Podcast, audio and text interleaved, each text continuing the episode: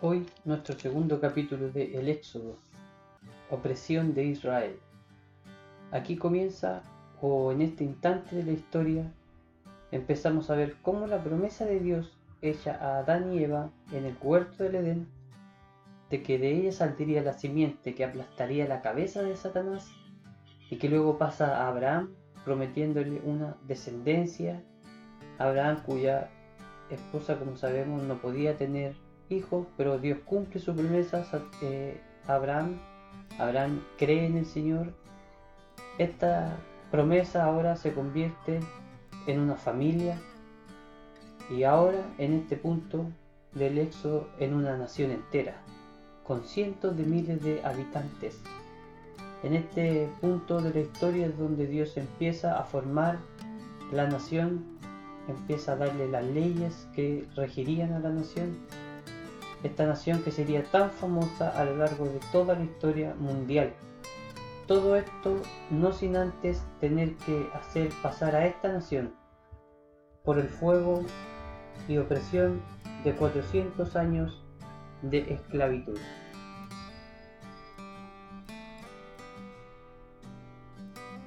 Como ya hemos visto, el nombre del libro en hebreo es Shemot, cuyo significado es nombres, debido a que la primera frase que aparece en este libro dice, estos son los nombres de los hijos de Israel. De ahí es donde nace el título del libro en el original hebreo, que después se tradujo o en la, posterior traducción le pusieron Éxodo. Y quiero empezar a, ver los, nombres precisamente que aparecen en este texto. El primer nombre que aparece en, en el texto es los hijos de Jacob, quienes son Rubén, el hijo mayor.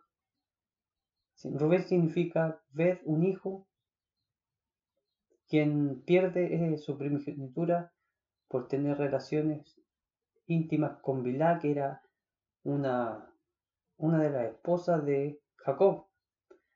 Y vemos en el libro del Génesis, capítulo 49, el versículo 3 y el versículo 4, lo que Jacob dice a lo que le, les dice a sus hijos lo que les pasaría, o les profetiza, o, los bendice en algunos casos. A Rubén dice, Rubén, tú eres mi primogénito, mi fortaleza y el principio de mi vigor, principal en dignidad, principal en poder, impetuoso como las aguas. No serás el principal, por cuanto subiste al lecho de tu padre. Entonces te envileciste subiendo a mi estrado. Aquí vemos cómo Rubén eh, pierde su primogenitura.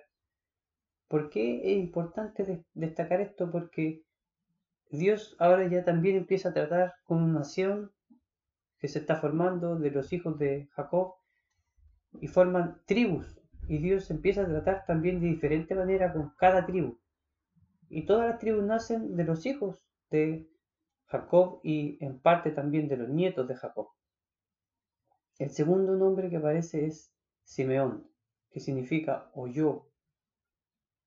Eh, también pierde su primogenitura, a pesar de que era el segundo, también pierde este, este legado o esta, este poder que tenían los primogénitos por un pecado que cometió que es que junto a su hermano Leví, eh, hicieron circuncidar a todos los hombres de la ciudad de donde pertenecía Damor, un hebreo, quien había, o su hijo había eh, violado a Dina, una de sus hermanas. Entonces ellos dieron un plan para poder asesinar a los hombres, lo hicieron circuncidar y cuando sentían los hombres dolores de, la circuncisión entraron y mataron todos los hombres que habían en la ciudad, usted lo puede leer en el libro del Génesis, y también eh, pierden eh, relevancia dentro de las tribus, lo vemos en Josué cuando se reparten las tierras, dice Josué 19.1, La segunda suerte tocó a Simeón para la tribu de los hijos de Simeón, conforme a sus familias y su heredad. Fue en medio de la heredad de los hijos de Judá. Una de las profecías era que Simeón iba a ser repartido dentro del pueblo de Israel y ahí vemos cómo se cumple también por el pecado que cometió junto a Leví, que también perdió relevancia dentro de la tribu de Israel, aunque Leví también después Dios trata con la tribu de Leví de una manera muy muy especial. El tercer nombre que aparece es Leví, que significa unirá. Son dispersados, como dije, junto con Simeón dentro de, de las tribus que iban a ser repartidas en, la tierra prometida. Quedó, quedó dentro de Judá. Era sí importante porque era la tribu sacerdotal de donde iban a venir todos los sumos sacerdotes y sacerdotes del pueblo de Israel. Entonces era muy importante la tribu de Leví. De la tribu de Leví descendían también Moisés y Aarón, quien fue el primer sumo sacerdote. Entonces la tribu de Leví era muy importante. El cuarto nombre que aparece era Judá, que significa alabanza. Judá. Eh, y de Judá viene la línea mesiánica. Esto sí que es relevante. Por eso es importante ir viendo todos los nombres que aparecen aquí y las tribus que se forman de los nombres que aparecen aquí. Eh, se casó con una mujer cananea, sí. Er se casa con Tamar, uno de, su hijo Er se casa con Tamar.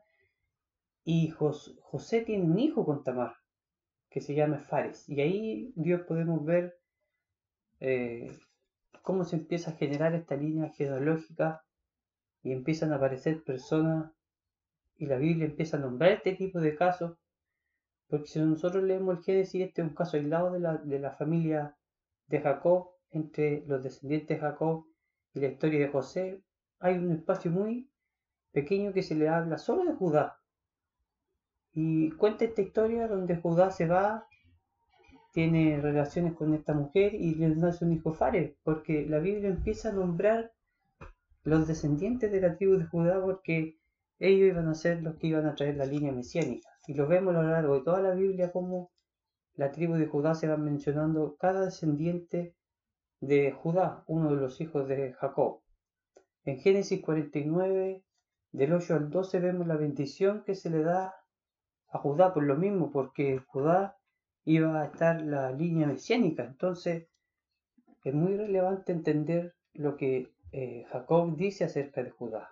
Judá, te alabarán tus hermanos, tu mano en la cerviz de tus enemigos.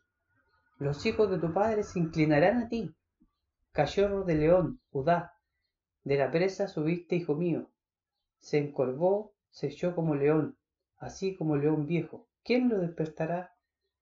No será quitado el cetro de Judá, ni el legislador de entre sus pies, hasta que venga Silo, y a él se congregarán los pueblos, atando a la vid su pollino, y a la cepa el hijo de su asna. Lavó en el vino su vestido, y en la sangre las uvas de su, de su manto, sus ojos rojos del vino y sus dientes blancos de la leche. No será quitado, dice el versículo 10, el cetro de Judá. Ya Jacob estaba profetizando que desde su hijo Judá iba a venir el Mesías, el Salvador prometido, que se le prometió, como en la introducción decimos, a Adán y Eva. Por eso es importante rescatando los nombres de las tribus o de los hijos, en este caso de Jacob, que más adelante ya pasan a ser tribu. Rubén, Simeón, Leví y Judá eran los cuatro primeros hijos de Jacob, hijos de Lea. Y ahora aparece Isaacar, no el quinto hijo, sino que el noveno hijo de Jacob. Significa trabajador, asalariado, que tenía una estrecha relación con Zabulón, quien era el décimo hijo de Jacob, también hijo de Lea.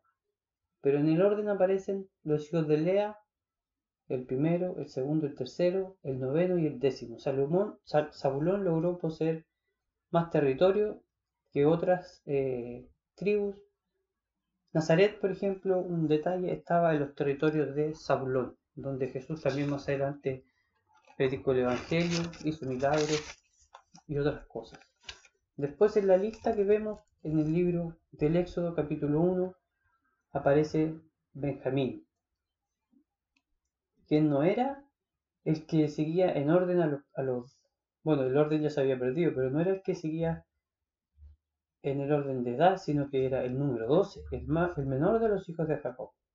Pero empieza ahora a dictar los hijos de, o uno de los hijos de Raquel, que era Benjamín, hijo de la mano derecha o afortunado puede significar. De Benjamín nace Saúl, la reina Esther, el apóstol Pablo también era de la tribu de, Benjamín, y también la tribu de Benjamín estaba muy, muy ligada a la tribu de Judá. ¿Por qué? Porque eran hermanos de la misma madre, Raquel. Por eso hay esta relación entre ellos. Y la bendición que se le da en el capítulo 49 del libro del Génesis, la vemos en el versículo 21, en el versículo 27, perdón, Benjamín es lobo arrebatador. A la mañana comerá la presa y a la tarde repartirá los despojos. Eso es lo que Jacob, el padre de estos hijos, les dice a, los, a sus hijos, quienes eh, se cumple realmente lo que Jacob dice acerca de sus hijos. El, nombre que aparece ahora son los hijos de Bilá, otra criada que tenía eh, Jacob, con quien más tuvo hijos. Dan significa él juzgó eh, o juzgará al pueblo. Eh, Moisés también tiene una bendición para las tribus. La vemos cuando Moisés se despide del pueblo de Israel, da una bendición. Dice que la tribu de Dan será el cachorro de león que salta de Basán. Eso es lo que dice eh, Moisés acerca de la tribu de Dan. Y lo que dice Jacob acerca de la tribu de Dan lo vemos en el capítulo 49, por supuesto, el versículo 16. Dan juzgará a su pueblo como una de las tribus de Israel. Entonces, Moisés y Jacob dan señales de lo que iban a hacer en el futuro las tribus de Israel. Jacob cuando lo dice eran sus hijos solamente pero él profetiza eh, acerca de sus hijos como ya naciones completas o pueblos completos o tribus completas de muchas personas. Después aparece Neftalí, que significa mi lucha. En el capítulo 49, el versículo 21 dice que Neftalí, sierva suelta, que pronunciará dichos hermosos. Eso es lo que dice Jacob acerca de su hijo Neftalí. Estos dos últimos son, como digo, hijos de Vilá. Y después aparecen los hijos de Silpá, otra de las criadas de, o de las siervas de, de Raquel y de Lea. El séptimo hijo que aparece es Gad, Fortuna.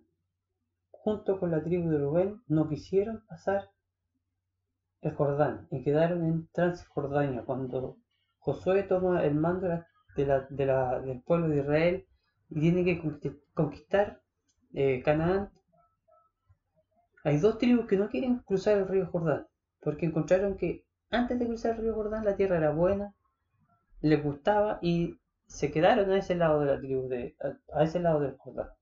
Las dos tribus que se quedaron a ese lado fueron, como digo, eh, Gad y Rubén, el mayor y el séptimo hijo.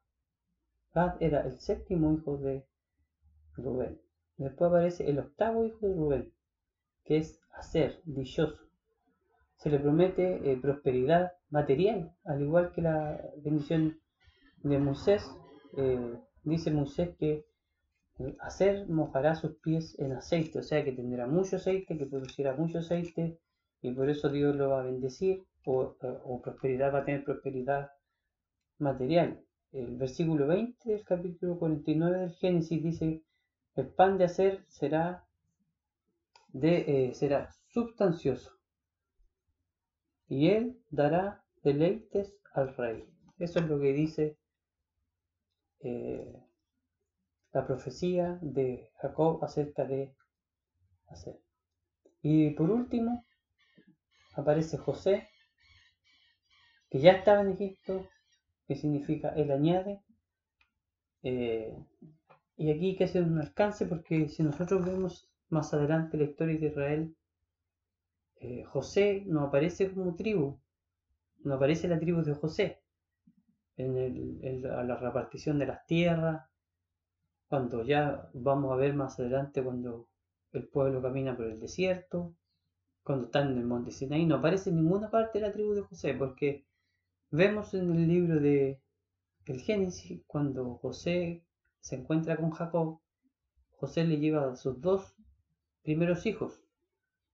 Eh, y eh, Jacob bendice a sus dos primeros hijos. Entonces agradecen ahora por José, Efraín y Manasés, que son sus dos hijos mayores, y José los bendice y los toma por hijos suyos. Entonces todo lo que pertenecía a José, o lo que iba a ser el territorio de José, aparecen ahora territorios de Efraín y Manasés. Entonces ya no se cuenta José, se cuenta Efraín y Manasés. Y también se cuenta, aparte, o no se cuenta, perdón, a la tribu de Leví, porque dice que la tribu de Leví no iban a tener tierra, sino que iban a estar repartidos por diferentes ciudades y pueblos a lo largo de todo el territorio de Israel. Entonces se descuenta de estos 12 nombres, de estos 12 hijos de, de Jacob, se descuentan a Judá, perdón, se descuentan a José y se descuentan a Leví. Y se añaden Efraín y Manasés. Los hijos de Israel, dice, eh, estos hijos que acabamos de nombrar, empezaron a fructificar y a multiplicarse, que es lo que Dios mandó desde un principio a Adán y Eva. Fructifíquense y multiplíquense y llenen la tierra. Y los hijos de Israel lo empezaron a hacer. El capítulo 1, el versículo 11 dice que después de todo esto entró un nuevo rey a Egipto que no conocía a, José, quien había sido el segundo después de Faraón y había hecho mucho por el, por el pueblo de Egipto, no lo conocía, y tomaron ya, no sabemos desde qué punto de la historia, pero empezaron a esclavizar a los, a los, a los hebreos. Los egipcios empezaron a esclavizar a los hebreos. Al ver que el pueblo había crecido tanto, como decía, habían fructificado y habían aumentado su número, les pusieron sobre ellos comisarios de tributos o capataces. Empezaron a hostigarlos con trabajos, como, como cualquier nación que somete a otra y que tiene, las tiene esclavos. Nosotros a lo largo de la historia hemos visto cómo pueblos enteros han sido esclavizados. Así el pueblo de Israel estuvo esclavizado por 400 años. Son muchos los años si nos ponemos a pensar de esclavitud.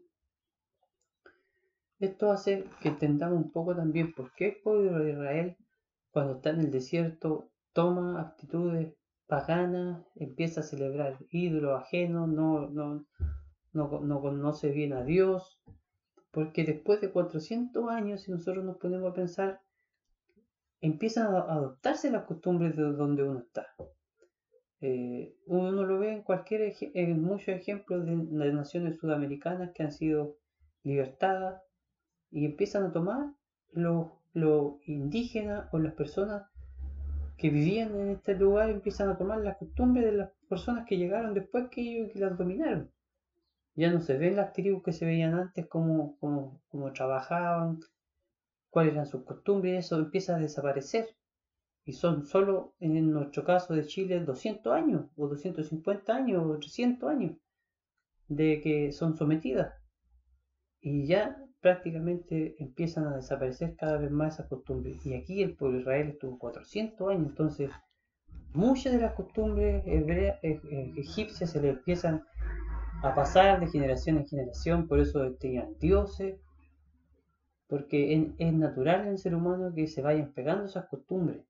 A pesar de que Dios nos dice que debemos ser diferentes y apartados, es inevitable después de 400 años no contagiarse sobre todo porque el pueblo de Egipto era dominado con el pueblo de Israel. Entonces el pueblo de Israel, el pueblo de Egipto lo obligaba a hacer cosas a Israel. El versículo 11 dice que pusieron sobre ellos comisarios. Y el versículo 13 Dice, lo hicieron servir con dureza.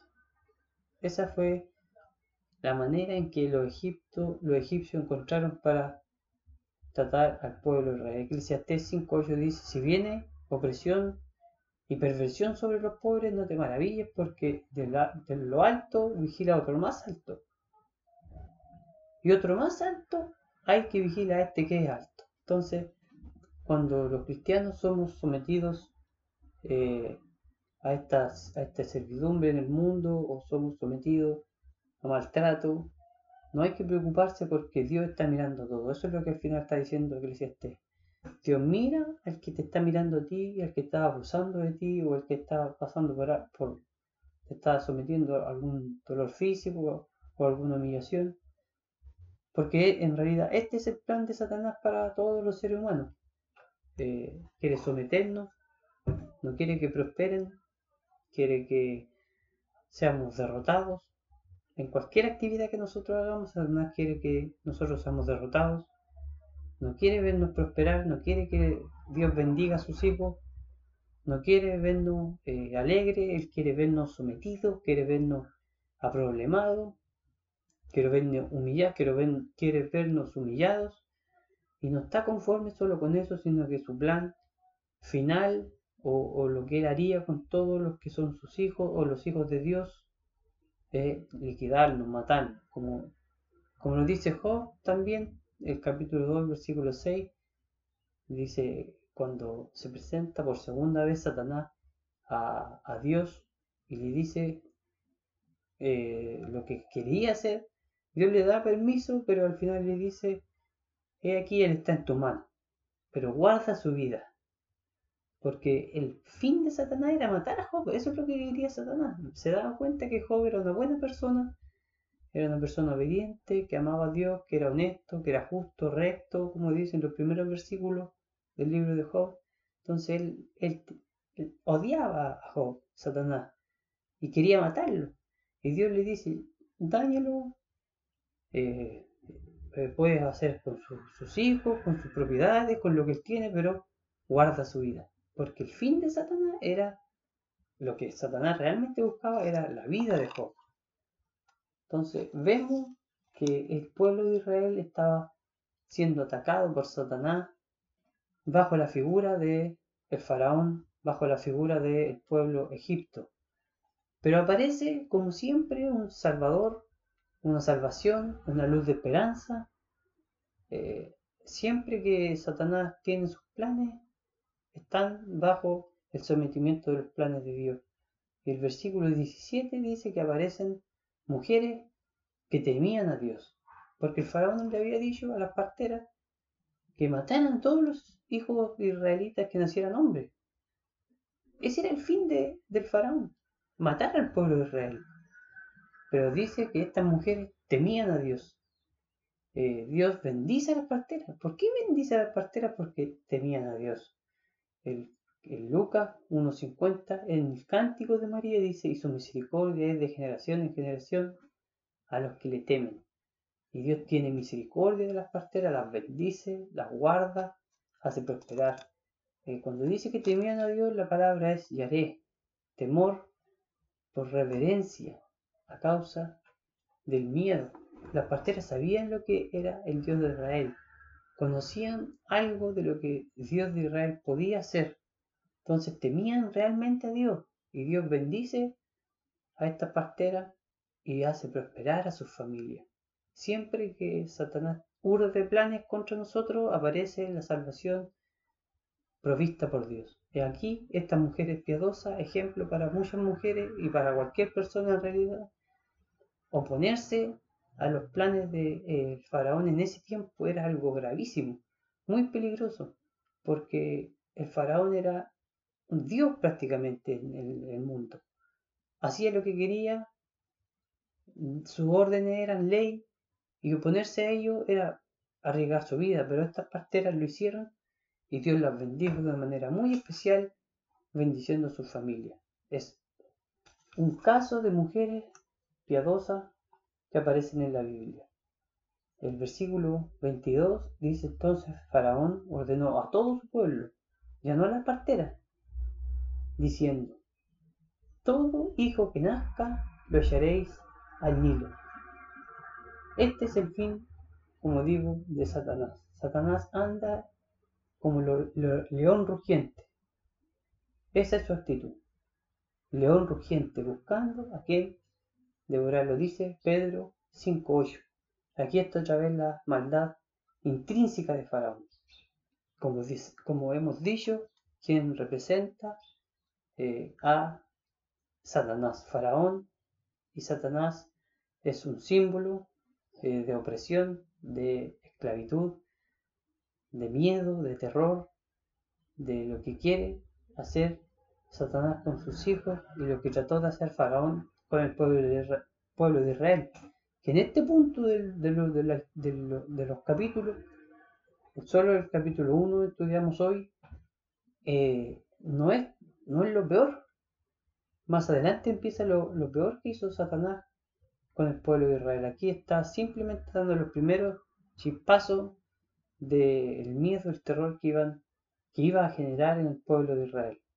Entonces, resumiendo este primer capítulo, vemos cómo Dios empieza a hacer nacer una nación completa de miles y miles de personas cumpliendo lo que había prometido Abraham, que de él nacería una nación como la arena del mar incontable, pero nace Isaac, nace Jacob, de Jacob nacen doce hijos y de esos doce hijos nacen doce tribus.